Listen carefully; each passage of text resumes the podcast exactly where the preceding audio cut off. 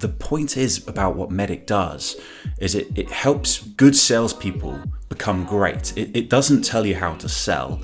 It tells you, it assists you in the way in which you're selling. So it kind of, I always say this, it keeps me on the front foot rather than being, finding myself on the back foot and then trying to play catch up to get back on the front foot.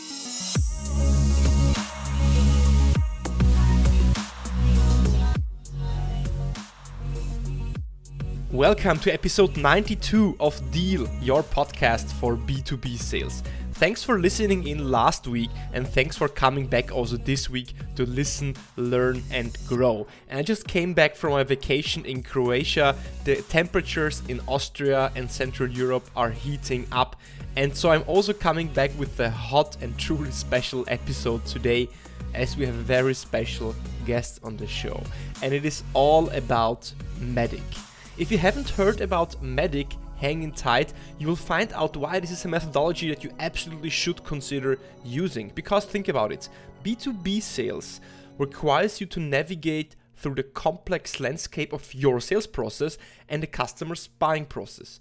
It requires you to have a navigation system and compass that shows you the way, and this is what MEDDIC does. It helps you to answer questions like how do you assess the quality of an opportunity? Which stakeholders will influence the decision? Do you know how your customer evaluates potential solutions? And how do you assess how close you are to the signature? Staying on course requires a structured approach. And if you want to find out how to stay on track, increase your deal size, and shorten your sales cycle, then this episode is for you. Today's guest is the author of the book MEDDIC and the founder of Medic.com. Andy has worked for companies such as Oracle, Sprinklr, Tealium before he launched Medic.com, which is a platform to teach other sellers how to incorporate methodology into their sales process. So I jump straight into the interview. And it's a pleasure to have you on the show. I was looking forward to do this like for a couple of weeks. I've read your book. I'm in the middle of running also the online course as well. And we're speaking about uh, MEDDIC today, obviously, which can be a controversial topic for some people because a lot of people I know in, in sales they say, hey, why do I need a framework? MEDDIC is dead, it's too old, or I don't want to get micromanaged, you know, all those things you've heard them, I guess. So I'm really curious today to pick your uh, brain on that. And I really like your sales and sports analogies, especially also for MEDDIC and you say in, in the book, I think, if you go into enterprise level deals without a framework, you're going to get hurt. So, what do you specifically mean by that? Yeah, hey, well, thank you very much, first of all, for having me on the show. It's great to be here. Thank you so much for that. Yeah, I, I you've hit the nail on the head there. I love sports analogies because for sales because I think there's just so many parallels between high performance selling and high performance sports. And so, yes, what, what do I mean by if you don't have a framework, you're going to get hurt? Well, uh, let's let's let's build on the analogy. So, if we take you know one of the world's greatest sports people, let's say Michael Schumacher, as a as a probably a very relevant, uh, great sports person.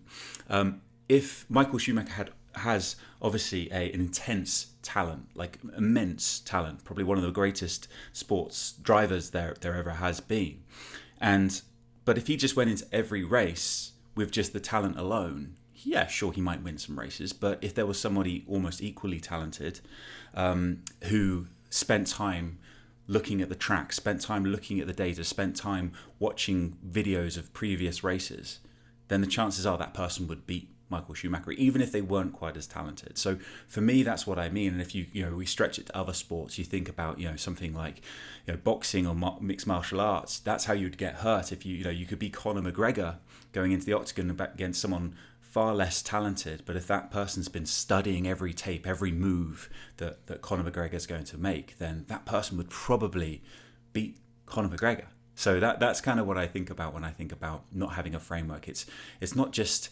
and you made a good point um, that I hear a lot around a misconception around MEDDIC. You know that, that that I don't need a framework, and it's like well the point is about what MEDDIC does is it it helps good salespeople become great. It, it doesn't tell you how to sell. It tells you, it assists you in the way in which you're selling. So it kind of, I always say this, it keeps me on the front foot rather than being, finding myself on the back foot and then trying to play catch up to get back on the front foot.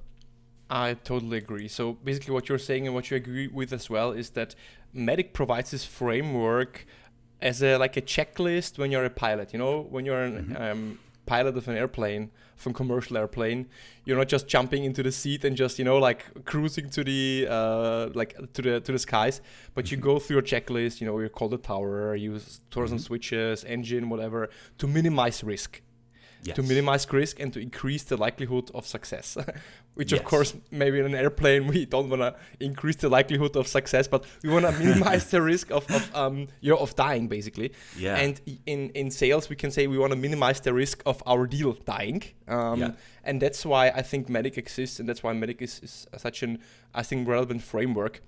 And just last week to, to maybe to build up to on, on what you said as an as Mhm. an answer to my question.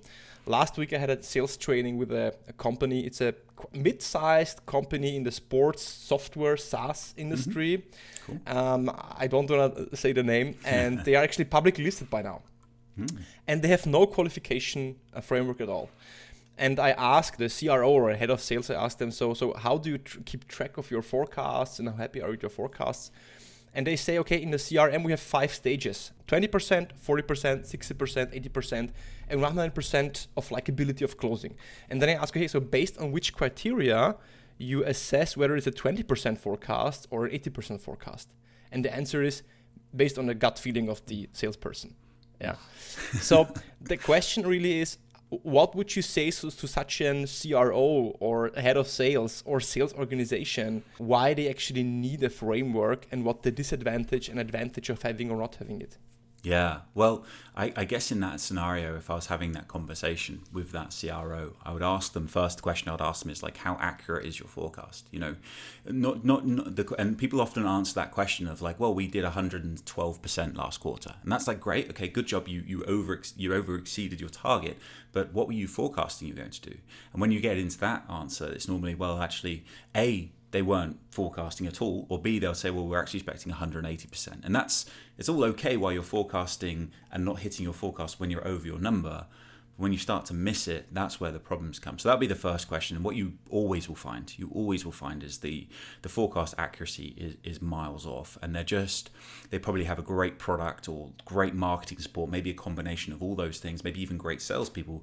And they're kind of pushing enough volume through that they're exceeding their targets. But as soon as a market shifts, as soon as a competitor comes on the scene, you know, as soon as a good salesperson leaves, and then the, dyna- the dynamics shift, then they'll miss a quarter. And it, the funniest thing for me, and it took me a little while to see this actually, was that for us, uh, you know, my, my business at MEDDIC, um, our quiet time is the end of a quarter, and our busy time is the time directly after quarter end. So generally speaking, you know, if we align ourselves to those typical quarters, whether they're calendar or financial years, we get very busy afterwards. And that's because what's happened is a company's missed their number for the quarter or for the year.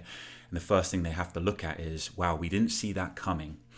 And it's not so much just that MEDDIC is a framework that helps you forecast more accurately. Forecasting more accurately is a byproduct of better selling, where you have more visibility about where you're strong, but more importantly, where you're weak in your deals. And I always say this, and this goes back to one of the misconceptions you mentioned at the start around micromanagement and, and that kind of stuff. The way that we talk about MEDDIC is all about celebrate those gaps. If you spot a challenge with your deal, you spot like a, a where you're weak. Let's say you you you identify you don't have a champion, or you identify you don't know the decision process, you don't know the customer's decision criteria. That's great. That's great news. Like it, now you know what you got to do and what you can do to to overcome that. So I always say celebrate the gaps, and then you know you as a team can overcome those issues together. Or as it may be the case, realize that though you know you, you you just don't have a champion you're not going to have a champion your your solution isn't going to beat the competitor's solution in this scenario. And so you can make the right call then as to whether you qualify out or you adjust your position in the forecast. You maybe stop forecasting it as a as an example. So yeah that that's generally what I would I would dig into. And the beauty there is if you're if a, if a team's forecasting on gut then and and they're that's not an immediate problem then they probably are quite good salespeople. Um, but they're probably they're, you know they're probably saying I'm going to win two deals out of four, but they don't know which two they're going to win. Yes, and especially if you're a publicly listed company, you want to have those accuracy, this accuracy in the forecasts, because Sure. you, yeah, you you own that to your shareholders as well. Mm. And you mentioned a few advantages, and what I see as well, I think a framework such as MEDDIC, or it could be BANT, you know, like use yeah. any framework, but use a framework. It helps you to coach your salespeople as well, because you have a standardized framework how to give feedback, and if you have, for example, 10, a team of 10 sales reps and some of them are struggling and some of them are overperforming, you immediately know, okay, which points do I need to check in the sales process of each sales rep to see, okay, on which part do we need to work on? Are they maybe thinking they know the value or the pain, or do they don't they are not speaking with the, the economic buyer or what whatever it could be? But you have a standardized framework of coaching, developing, and remediating uh, salespeople. And the second point I wrote down while I was listening to you is you also know what's going wrong in a sales organization if you're, for example, comparing different departments as well. So it's a lot of advantages you have. And I need to uh, make a confession here, uh, Andy. Hmm. Um, and the confession is I was selling, it took me seven or eight years of selling SaaS until yeah. I eventually discovered that there is something called MEDDIC, and I was using only BANT. So sure. uh, back at my old company, a company called Meltwater, we mm-hmm. were using mainly an individualized version of BANT. Mm-hmm. And then I found out specifically about MEDDIC, and I was um, intrigued by the way that it's more granular um, mm-hmm. than BANT. Mm-hmm. So I think there's still quite some listeners on the podcast that maybe they have heard about MEDDIC, but mm-hmm. they don't know about MEDDIC. You know, okay. like ah, I heard about that somewhere. Ah, probably I, I will be using it, but I haven't read about it. So, yeah. what would be your short explanation of, of what MEDDIC really is? Also, maybe compared also to BANT. Sure. Yeah, I actually obviously talk about this a lot, so I feel like I've honed in on like the best way I can find of explaining this, and it, it, it looks like this. And you kind of almost nailed it yourself there, actually for me, there's three pillars of selling that, that no professional salesperson would would disagree with are, are, are, equally and, and very important. Number one is value, selling the value that your solution provides to your customers. And, and obviously, that whole process looks like uncovering any sort of pain or goals or challenges that the customer may have, and then you know quantifying the value that you could you could give to the customer by solving them and how you would solve them. The second part or the second pillar is stakeholders, and of course that relates very much to value because because different stakeholders care about different things as well. So you can't just think about value in isolation of the one person you're talking to. Often, often the you know you could be selling one product to the CMO and then the CFO would be very very interested in the product as well but for different reasons they you know one's thinking about increasing leads one's thinking about decreasing cost of sale for example so that and then of course stakeholders from a perspective of just making sure you understand you know the, the lay of the land and the different people like that. And then the final pillar is um, this the, the, the, process uh, the customer goes through. From how do they go? And people often think about the process from being like what does it look like once we start an opportunity to getting that contract signed for me, I think much bigger than that. That if you think about so many of the opportunities we work on today, we create the opportunity. So we've caught maybe by an act of a, a, an act of ingenuity, by an SDR or a BDR, we've sparked a bit of interest with a customer that possibly wasn't even considering, hadn't even heard of us before. And therefore, how do we take that spark of interest and get it onto, let's call it the rails of a project, of, a, of an opportunity, so that it efficiently moves through the stages to become an opportunity in the first instance. So, where they're actually going to say, Yeah, we're going to put some effort into evaluating this and working with you to evaluate it, all the way through to, to doing the contract and getting it signed, and then through to the actual point where you do the handover. Because I think one thing we get wrong in sales is we always think about um, the customer thinking that point of signature is important to them as it is to us. It's just not. Like that's just another stage. For them, it's the same. Maybe not quite. Yeah, maybe it's a bit more important than getting procurement sign off and legal sign off. But you know, that's just one more step along the way to what they're looking forward to, which is getting the solution you know live or getting the implementation started. So process is, is a really is often a forgotten about discipline, but it's the one that has the biggest impact on our overall velocity as a sales team, and it's the one that we have you know much more control than we give ourselves credit for. So if you take those three pillars value, stakeholders, and process, which we would never disagree are imperative parts of selling, and just say to a salesperson, right, you know, how's your value looking on this deal? Or how's the stakeholders looking? Or how's the process looking? That's like you said earlier that's very zoomed out But if you were then to say, okay, let's go another layer deeper, let's put a framework against each one of those things to think about, let's, you know, when we're talking about value, let's think about what pain do we solve? How do we solve it? How do we solve it better than anyone else? And what value does the customer get from solving that pain? Who cares about solving that pain? You know, uh, right through to how do we actually solve that pain? What's the actual the criteria that the customer needs to think about when evaluating a solution to solve that pain all the way through to all the stakeholders from obviously champion which is you know critically important through to the overall authority the person that you know has that veto power the economic buyer through to another stakeholder we we often again we take a narrow view of which is the competition. We often think about competition as being just our rivals. The way MEDDIC looks at it is it says it's any one person or thing that is going to rival your deal. So I've had I've lost a deal to a competitor before, which was because the the project manager that was going to implement my solution got seconded, pulled away from my deal to do an office refit. And I was selling marketing technology. And it's like, how does that happen? How is that a competitor? Well, it is because it's a resource that got pulled across. It's obviously an extreme example.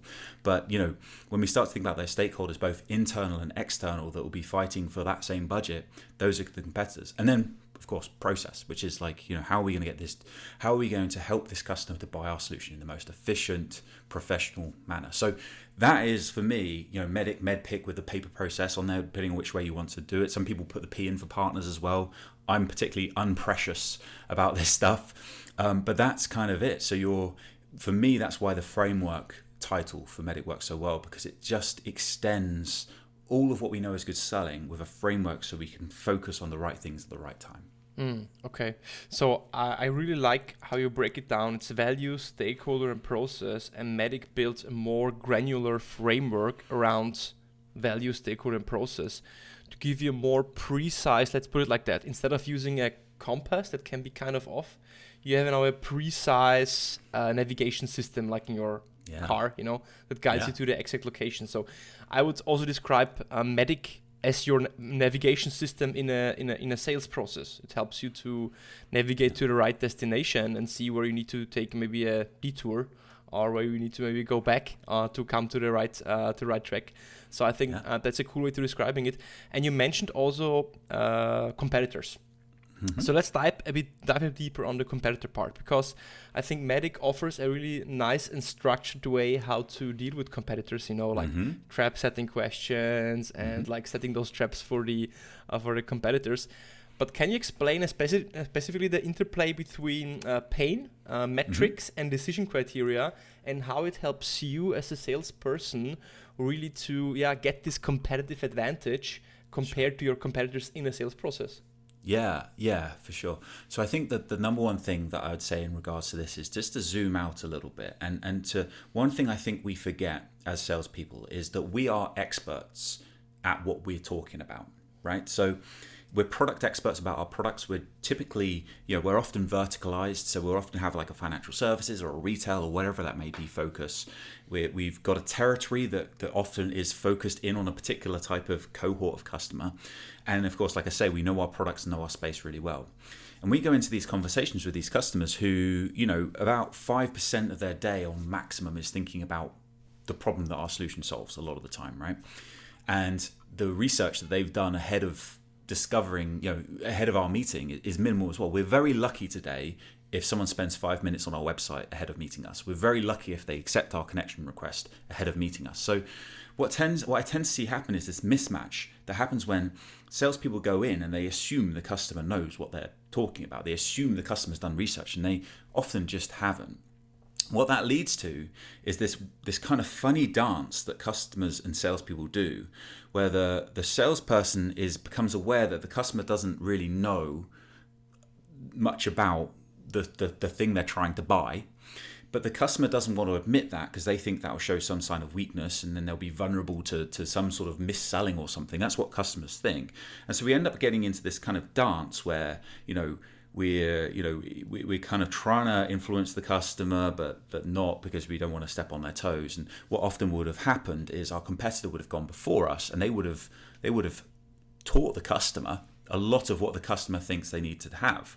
So if you imagine like a blank canvas, your competitor goes in and says, "Well, you need all these things," and then we follow in. The customer says, "I need these things," and then what typically happens is salespeople go, "Okay, yeah, we can do that. Mm, that one, mm, we're not really sure why you need that, but we do it differently. But uh, because you want it, I'll say this is how we do it." And you end up basically, without knowing it, unbeknown to you, you're aligning to your custom, your competitors' decision criteria that they've set up. So this is why I believe that one of the biggest um, opportunities and my favorite element, as I call it, letter of, of, of MEDDIC is the decision criteria because it is your it is the most favorite part you say decision criteria. It's my favorite. Favorite. I wouldn't say okay. it's the most important. I know you. I know people think that they, I should see all these letters as like my children and I shouldn't have a favorite. But let me tell you why. if I think about the most elite salespeople I've ever seen, the most, uh, you know, the times when, and, and one of the things that's really fun for me now is I'm now a customer a lot of time. So I'm being sold to a lot of time by SaaS companies. The, the thing that really separates good and great from elite is elite will come in and what they will do is they will come they'll they'll come to me with examples of value that they've provided to organizations similar to me and what they will try to do is through storytelling, through reference selling, through um, you know uh, that those two things, they will talk to me about who else they've helped who has problems similar to what I'm likely to have. And by doing that, they'll do a number of things. They'll evoke emotion in me where I'm like, yes, I have those problems too. Tell me more about how you help people solve them.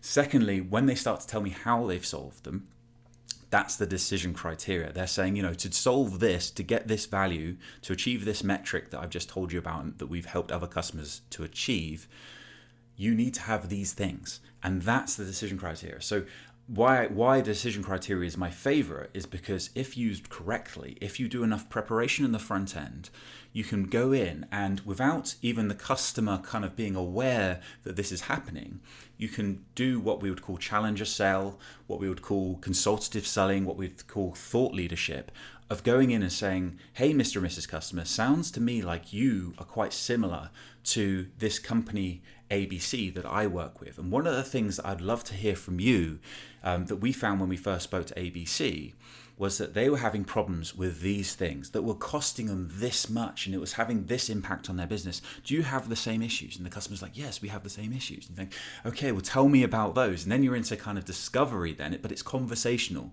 I'm not kind of walking in and going, you know, what's keeping you awake at night? And, you know, who else cares about those things? Those kind of canned discovery questions.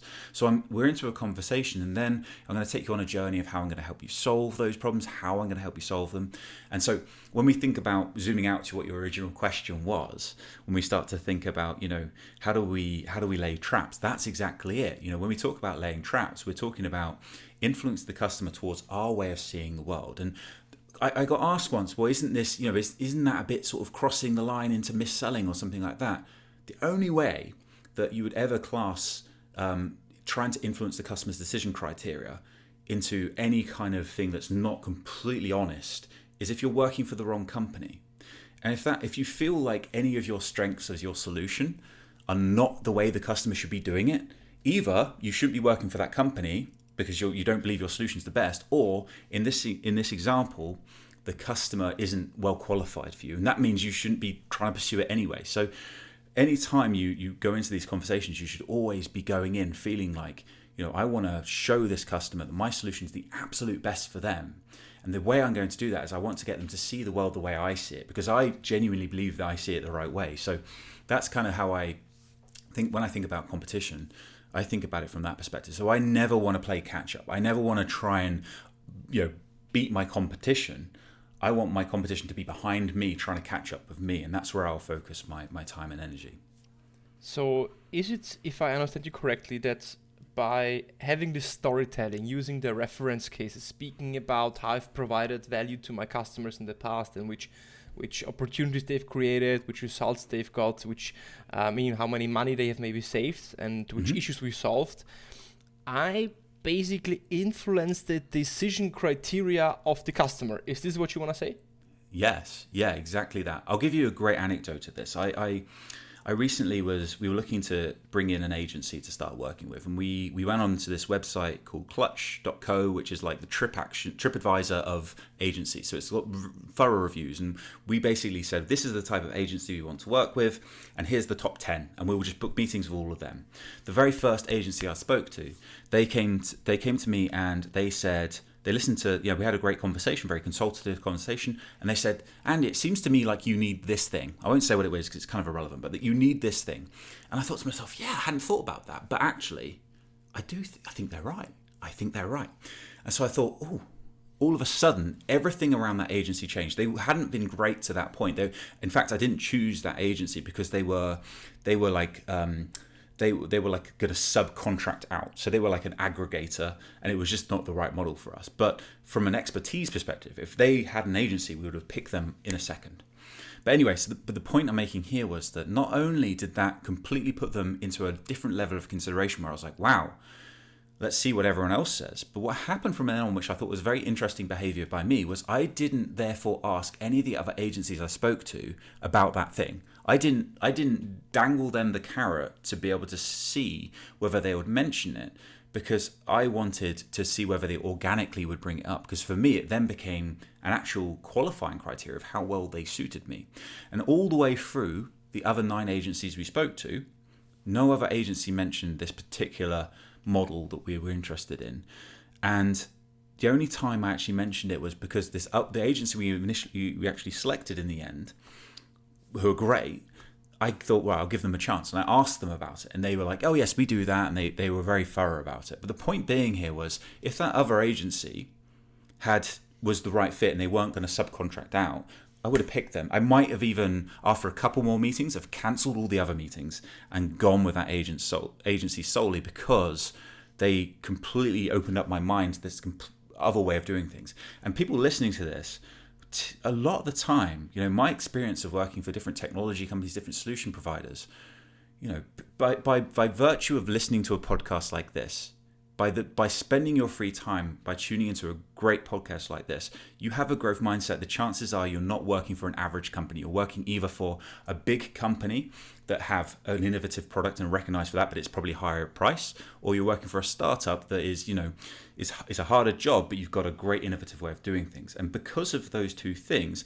you should be going into every opportunity with the opportunity to influence to make the customer see things differently, whether it's by the strength of your brand or by the strength of the innovation of your product. And so, therefore, you know, the decision criteria is the one that if you really go into every meeting thinking, if this customer asked me what what free things should I really be thinking about, and I got to you know influence the customer to to add those to their decision criteria, I'll be winning. Or if you have that doesn't often happen, but you should be going to every meeting with those three things on the tip of your tongue to look for them to get them into the conversation because then you have the best opportunity of influencing them towards the way you do things. Mm, I like th- I like that explanation. And you mentioned that so wow, a lot of people that are listening to this podcast or any other podcast, of course, it's one of the greatest. Of course, you mentioned that, so thanks for yeah. thanks for pointing that out. But of course, this won't be an average seller because an average seller is is going to work just to do his job and to earn money an elite seller or a top performer, someone that's you know like uh, you, you have those sales uh, the sports analogies you're mm-hmm. spending your free time to read books you see this as your kind of mission and you see it as a platform for your own personal growth kind of you know mm-hmm. like you mm-hmm. want to challenge yourself and you want to maybe play with the best ones like everyone is driven by different values but um, we agree that the most elite sellers they use MEDDIC either consciously mm-hmm. or unconsciously because yes. at the end MEDDIC is not an invention MEDDIC is that MEDDIC was created by observing okay what do the best salespeople out there have in common how do they do things yes. and then you yes. modeled excellence you modeled how the excellence is done and this is a MEDDIC is the outcome of that so still it's fascinating to me that so few companies at the end of the day really use MEDDIC. Even huge companies, I've mentioned one of the names, I won't yep. mention it here alive, mm. but let's imagine that you are an yeah an ambitious sales rep listening to this mm-hmm. podcast and your company mm-hmm. is not using MEDDIC and you still want to use it for yourself because you see the value and you're mm-hmm. intrigued by trying out something new of course, the best place would be to maybe go to your website and uh, do the training, for example. But now, still, you're challenged with the thing that you have seven, at least seven different criteria. Yeah. Mm-hmm. So, not specifically, the question is not which criteria to start with, but what would be the best way for a person, salesperson that hasn't worked MEDDIC and wants to start implementing MEDDIC into their sales process? How Yeah. would they start? What would be your recommendation for them? Sure. Yeah, so if you if you kind of were to to say like you're just going to try and pick this up yourself and you want to however you do it whether it be by a book via websites via like an online course something like that you're going to start to double down on on learning these uh, learning the letters I think what I would say is typically salespeople always look for a champion, whether they're in MEDDIC or not, and and that you know, champion is is imperative for me. I, I I honestly think that if you don't like, I I have a very bold opinion on this that if you are selling to a company without a champion, you're not selling, you're order taking. And I'll have that debate all day long with anyone because so much of what we call good selling, you can't do it without a champion, right? So you're you're basically just relying on the product, the strength of your product, the strength of your brand, and the strength of the customer's need for that to get the deal done. Because all the other things of like introducing problems to new stakeholders, trying to understand their business, all that sort of stuff, you can't do without a champion. So we'll, take champion as a given that most people understand that. Of course, MEDDIC, where it helps, is it, it has a very clear criteria and, and sort of framework to help engage and test and all that sort of stuff. We'll park that for a second. The same thing for economic buyer because that's that's important as well. But you know that's that's like a that, that's probably not the lowest hanging fruit. So for me, if I'm going to say, how could somebody make an impact they're selling using parts of MEDDIC tomorrow? I would really start thinking about it like this. What value does your solution provide to your customers? So when you start to think about a deal you've done where there's a customer that's really happy with your product what situation were they in before? What situation were they in after? And what was the delta between the two? And try and more importantly just go well you know the, the conversion rates on their website have improved or the uptime of their website has improved. Try and find not just the percentage or the value figure but try and find the real tangible quote almost that's behind there because that's the quote that will help you story tell the value of it. So you're looking for the before situation was bad, you're looking at how great the utopia state was after, and the delta between the two becomes the metric. And and just to kind of expand on that, because it's not just metrics. That obviously you have to find a pain first to, to find which metric's going to be relevant. But then the thing that I think salespeople often forget to do, and I think this goes back to you know, my, my favorite element, is they they do this great job, right? Where a salesperson, you know, imagine a sales team, a pod. SDR does a does a world class job capturing someone's attention, getting you a meeting. You go and talk to that customer, they hadn't even considered your solution before. You do a great follow on job by telling the customer about you know all the other companies like them you've helped, and, the, and you go through that story before and after. And the company goes, yeah, that's great. Okay, we, we should probably evaluate this now. And they actually start evaluating other providers. Because in that instance, even though you've done a great job, all the way to this point, you haven't attached the value you've talked about to how you do it differently or better than anyone else, then all your competitors come in and go, you know, thanks, Jerry, thank you very much, mate. You know, that was very kind of you to go and warm this deal up for me. And I'll just come in and go, yeah, we do all, all that stuff that the, the other company said they do. We do that too. In fact, some of it's we do even better. Have you thought about this? And that's it for me. So it's like that transition from understanding what the customer's goals and challenges are and genuinely trying to be curious about what those things are and then being prepared to demonstrate how you've helped other companies solve those problems and the value they got from solving those problems and therefore then attaching to how you actually solve it very specifically. So it's not features and benefit it's not like your abc speed feed 123 it's more about the you need these things and this is how we do it kind of thing. So it's, it's less about products and features it's more about the actual way and the manner you do it differently or better than anyone else so to to you know su- sum it up a bit what you said so unpack that so Mhm. you start with the value you can provide so first of all you need those stories you need this delta that you explained that explains okay so we have customers and they were um, at this point and after working together with us after implementing our solution they achieved this Mhm. and this is your delta because then you Mhm. are able to tell those stories with ma- which make your value tangible because also at the end of the day i mean saas products or it tech um, products are so complex that I mean, even then IT people that you're selling to, uh, IT stakeholders, they sometimes don't even understand what it is specifically. So you need those stories to make things tangible. Storytelling is a vital part of sales. And by this, you th- the next step would be to really be curious, curious about the customer's problems. Based on that, you ch- can choose the right stories you have um, in your repertoire of, of use cases, yeah. so to say. by telling yeah. those stories, you define um, the metrics and you influence the decision criteria uh, of the whole sales process. Is it, exactly. Is it like that? Exactly that. Is exactly that. And I think you know there's a couple of things.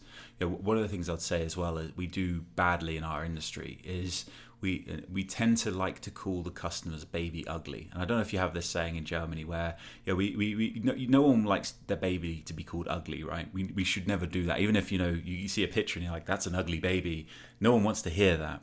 And so, but what we do in sales all the time is we'll walk in and we'll meet with a new prospective customer and we'll start telling them you know if we if if if if, if we if we're i don't know if we make website if our product is we make websites beautiful we'll go and go oh your website oh isn't that ugly? You know or is it slow or isn't it this? And the customer's like wait i've only just met you and you've walked into my office or onto my zoom or whatever it is and you've just started like pulling apart. You've said oh your website's slow to load or uh, you know i didn't get you know you didn't send me a personalized email or whatever it was you know whatever the, the thing your solution solves is and they think they're doing a good. They think that they're evoking pain and emotion, but they're actually just kind of upsetting the customer, for want of a better word. Whereas if you take those stories that I you know I mentioned, so we go and say, hey, look, ABC before we were with them, they had these problems. You're actually talking about, you're saying, hey, they had an ugly baby too, but I'm not going to mention your baby's ugly. I'm going to talk about their ugly baby. But look how beautiful their baby is now after working with us, and and it's like it's just a much much better way of getting the customer to feel like first and foremost like oh someone else has an ugly baby why don't I feel so bad talking about I always I always end up talking about ugly babies and I think I'd stretch the analogy way too far but you know what I mean yeah, right I, got, I we, know yeah yeah so. no one wants to no one wants to be made wrong like you you like being made wrong is like a it evokes like a bad feeling so you rather yeah. would use a story to show like a negative example of something that are then finger pointing specifically yes. on that on that person so that makes sense. Yeah. Um, I have actually one question that is on my mind right now, and mm-hmm. I need to ask this to you because it's connected to a uh, friend of mine, uh, Stephanie Biebel. Mm-hmm. Stephanie Biebel is a wildly successful sales trainer in Austria. She's helping actually uh, startups uh, mm-hmm. with uh, implementing sales processes, and she has her own um, kind of framework. And she wrote a blog post um, that says that, like a very provocative uh, title, MEDDIC, BANT, and spin selling are dead. Yeah. Uh, mm-hmm. Uh, use this instead, kind of. Um, yep. And a lot of people say, a lot of experts, yeah, like uh, self maybe quoted experts say that frameworks like MEDDIC are dead because they show you what you need to do, mm-hmm. but not the how. The how meaning, mm-hmm. for example, before you can ask questions, before you can show like uh, your use cases and stories, you need to create trust. And MEDDIC is not, explaining this right. how, you know. Yes. So how would you enrich MEDDIC? Uh, because MEDDIC is the what to really you know add this how, mm-hmm. so people also can include that in their sales processes. Yeah, wow, that's a great question. So there's a few things there, and I'll break them down bit by bit. I hear a lot of sales trainers, particularly. Only sales trainers. You don't hear sales leaders have criticisms, but sales trainers in particular criticize MEDDIC, and they always associate it with BANTs, and they always associate it with spin selling, and that's like saying you know, you know, um, steak and uh, cauliflower and Coca Cola don't have a modern place on the dinner table. They're like three completely different things. They're very, very different apart. And the thing that you always find is the sales trainers haven't actually used MEDDIC. They've kind of looked from the outside in, seen what the definitions are, and then made an opinion based on that, which is not not a. I don't think that's a credible opinion. So I would I would always, and that's always been the case forever. Every time it's always a sales trainer. You look at their background, and you never see any companies that use MEDDIC on there. So I would challenge that would be the first thing I'll say for people listening. If, if you hear these things, say, well, what, what, company were you at where you used MEDDIC? And you, you normally find that they, they say, oh, I haven't, but my, my customers have used it. It's like, okay, well, that's, that's a very different thing. So that's the first thing. The second thing is, I actually think this is a massive, massive advantage of MEDDIC. This is a huge benefit of MEDDIC. And, and the reason is in how you, how you ask the question around trust. trust is an emotion. Trust is something that comes from the in, in, in, the example of sales where the customer trusts the salesperson and the company they represent that they have their best interests in mind that they are somebody that they can trust because they demonstrated they can provide value they've demonstrated that they can care about the things the customer cares about. I do not think you can create a script a, a, a, a, a framework or something to build trust in isolation i think trust comes from, in a sales context, it comes from showing that first and foremost, you are approaching an opportunity in a manner that says, I have genuine value to offer. The way in which you show you have genuine value to offer means you arrive well prepared and understanding of the customer's business, the challenges they're likely to have, whether that's from your experience of selling to similar customers, working with similar organizations, whether it's from reading their annual report, doing your research. So you arrive at the scene with this approach that says, I have genuine value to offer, and I'm about to show you how much genuine value I have to offer by by virtue of being curious about your business, understanding your goals, and seeing whether I align to those.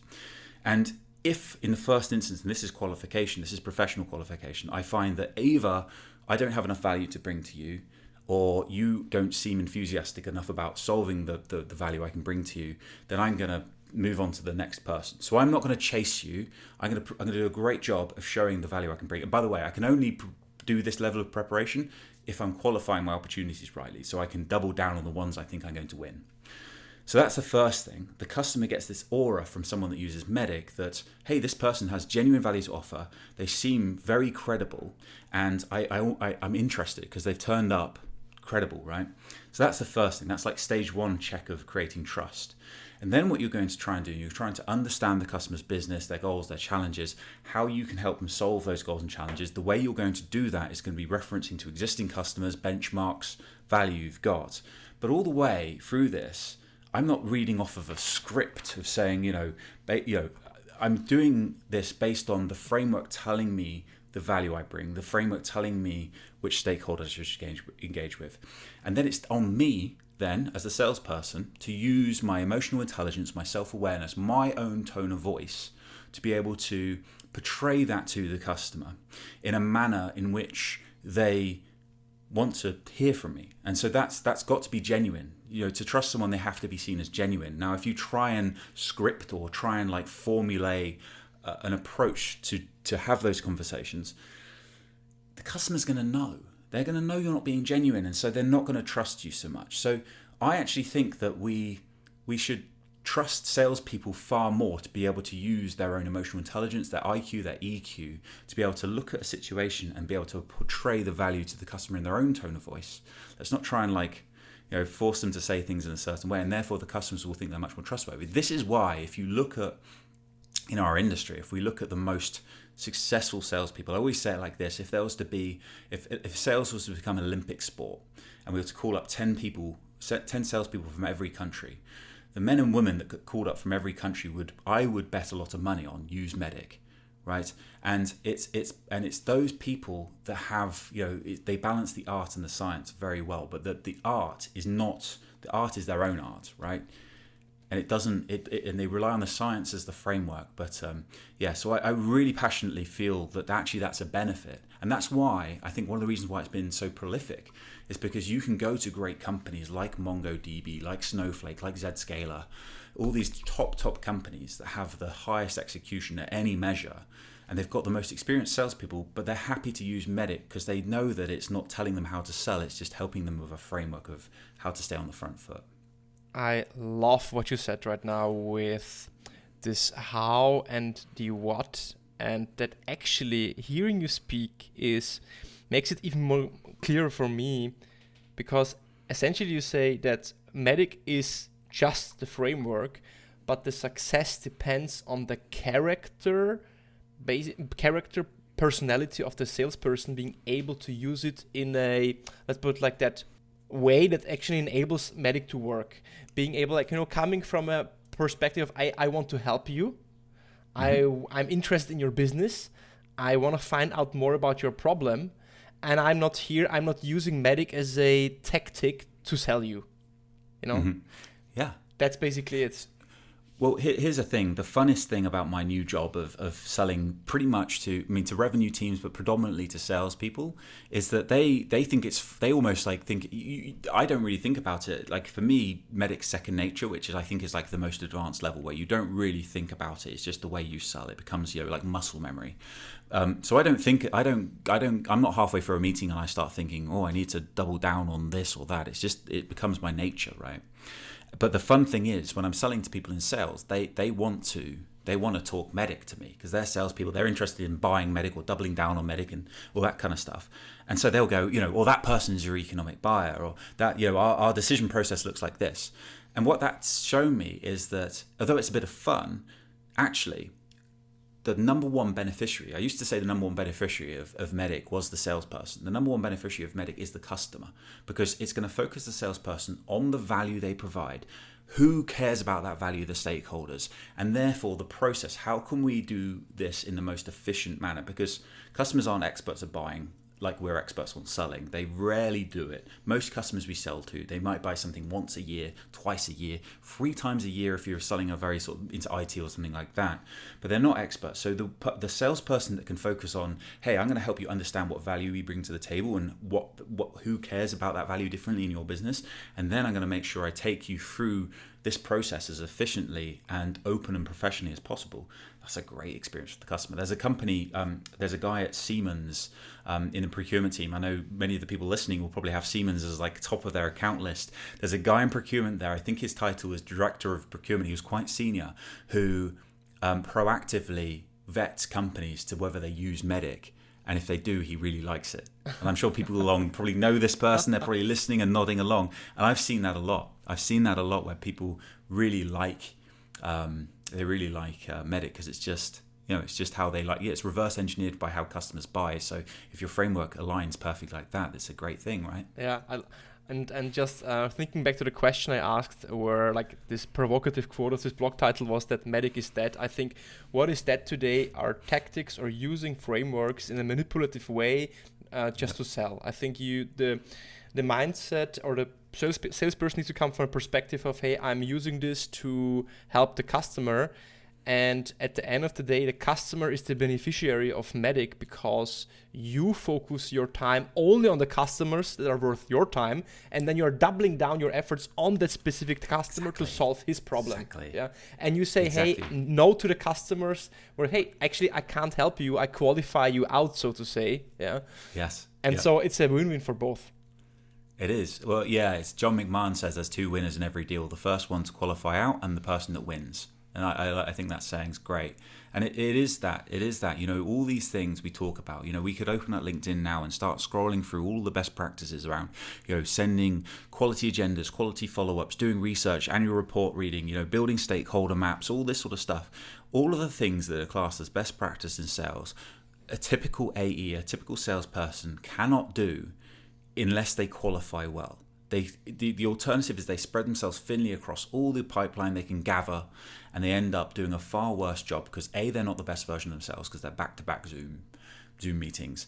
B that they, don't know why they win, they don't know why they lose. They just kind of keep hoping they knock over enough opportunities to find one that will buy, um, and and and you know see their customers don't get trust from them because they don't have a chance to build that credibility which is such an important aspect of trust so for me i always do the analogy of the salesperson that qualifies out of half the pipeline but doubles down on that half will be much better off than the person that does a bad job across double the amount of pipeline.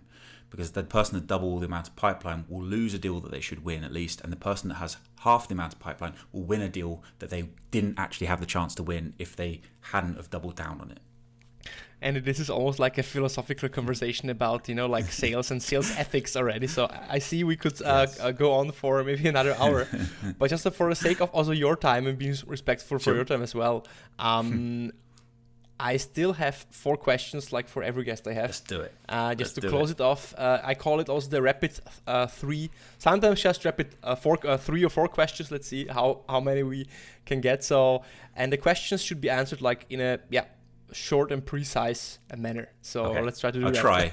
People listening might be like, "He's that's not happened so far." So I'll do my best. You sound like a salesperson.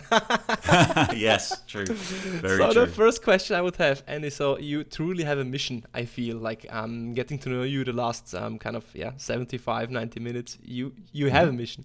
So what is the impact that you want to have on on the sales world? Mm. Um, I, I feel very I get very upset when I look at a salesperson's LinkedIn profile and they don't put on there that they're a salesperson. They say they're you know they're they're a something something advisor or something consultant. I think we should be proud to be salespeople. So uh, my impact is that I'd want people to be proud of being a salesperson. That we can recognize that nothing happens in this world without sales. You know, if you're in hospital and you need a special machine or a special medicine, that's only there because someone sold it to that hospital. Same thing if you're at the sport event tonight the players on the pitch have been sold to that company by some by a salesperson, probably called an agent, but that's what what they, they come from. And so, yeah, uh, like wherever it is, you know, if you're into cars, the, all the parts in the cars have been bought sold from someone. So yeah, salespeople that would be my impact. People proud to be a salesperson. I hope you don't mind if I call you Mr. MEDDIC. Um, but yeah. someone like I mean, for me, for me, you are Mr. MEDDIC. So um, uh, there is no deal without which MEDDIC criteria champion. Otherwise, you're order taking. Okay, cool. And what's the best advice you ever got? Best advice I ever got. Um, oh yeah, this is this is really true, honestly, and people should definitely take this advice. If you've got a weakness, a challenge, a pr- like something you're worried about with your deal, share it with your manager. Share it with anyone that will listen. Pro- it, genuinely in sales, a problem shared is a problem halved. The mistake I used to make in my career was I would say I would see that I, for example, don't have a champion in my deal. For example, and I would keep that to myself because I would think if I tell people about this, it will reflect badly on me, like as if I'm not doing my job properly. We all know that in sales, it's not easy. It's not a it's not a linear process. It's not like if you have a great product and you're a great salesperson, you're always going to win. So there's so many more things, and by sharing those challenges, you'll get anecdotes, insights, ideas that will help you overcome them. So yeah, that that would be my thing. Work with your manager, but share your problems. Be vul- vulnerable, like have this, you know. Vulnerable, vulnerable yes, yeah. exactly, exactly. That's the right word. Yeah. And what's the worst advice you've ever got? this is easy for me because I think about this all the time. I once had a manager who told me to be more stupid. Uh, he and, and and you know you think, wow, what what a what a crazy thing to say. This person is is a VP at Salesforce currently, so I won't say who they are obviously, but this person was saying in relation to I work for a company, uh, unicorn, large SaaS company. We didn't have any partner representation in Europe. So we had all these great partners like Deloitte Digital and these things, and all these people that were trained to implement and service our products at places like Deloitte Digital, Accenture Digital, all these big agencies, and no one was going and managing those relationships. So I gave up my evenings, and I would go and walk the halls. I'd go to the events. I'd go to the networking events. I built this. I had a great, great, some great deals from it. But before those deals came to fruition, this manager thought that I was wasting my time. And he says, you need to be more stupid and just focus on like cold calling or whatever it was he thought I should be doing. So, yeah, that's the worst advice because those I closed Unilever off the back of that advice. So, yeah, that's that's just one example of a, a deal we won from that we would never have won if I hadn't have done that work in the evenings. Uh, thanks for sharing. Uh, thanks for um, yeah bringing that story. um, yeah. So yeah, Salesforce. Okay, yeah. Uh, let's leave it with that. So um, Andy, this was a fun conversation for me. Uh, I feel really energized after this. Although yeah, I had a really bad night's sleep last uh, last night, oh, and no. I really felt super, feel super energized. So I hope you feel the same.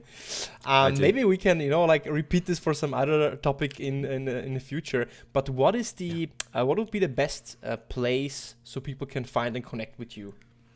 Yes, um, LinkedIn I think is, is is where most things are at. I'm, I mean, we're obviously on YouTube. We're on. I'm on Twitter, um, everywhere else. But LinkedIn, yeah. If you, I'd love you to follow our company page. We're, we're putting a lot of effort into um, building up, putting great content out through that. Um, so yeah, that's MEDDICC two Ds, two Cs. I'd love you to, to to follow us there and also connect with me on, on LinkedIn if you can find me. Andy Whyte, Whyte with a Y, just to be awkward. I've seen your so, Instagram yeah, as well. I, on Instagram and there's yeah. a podcast as well. So Yes, a lot, a lot yes, to consume indeed. from Andy and, and and MEDDICC. Cool, Andy, thanks a lot. Um, I wish you, you, a nice rest of the day and maybe catch you soon again.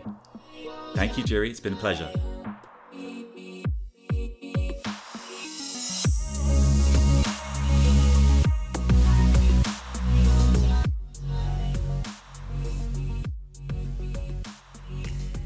So, well, what a wonderful conversation this was with Andy about MEDDIC. And I would really recommend you to maybe re listen to this episode, take out a piece of paper and a pen, and really take notes because trying to sum this up in 30, 40, 60 seconds as an outro, I think, is a challenge that I don't want to take on.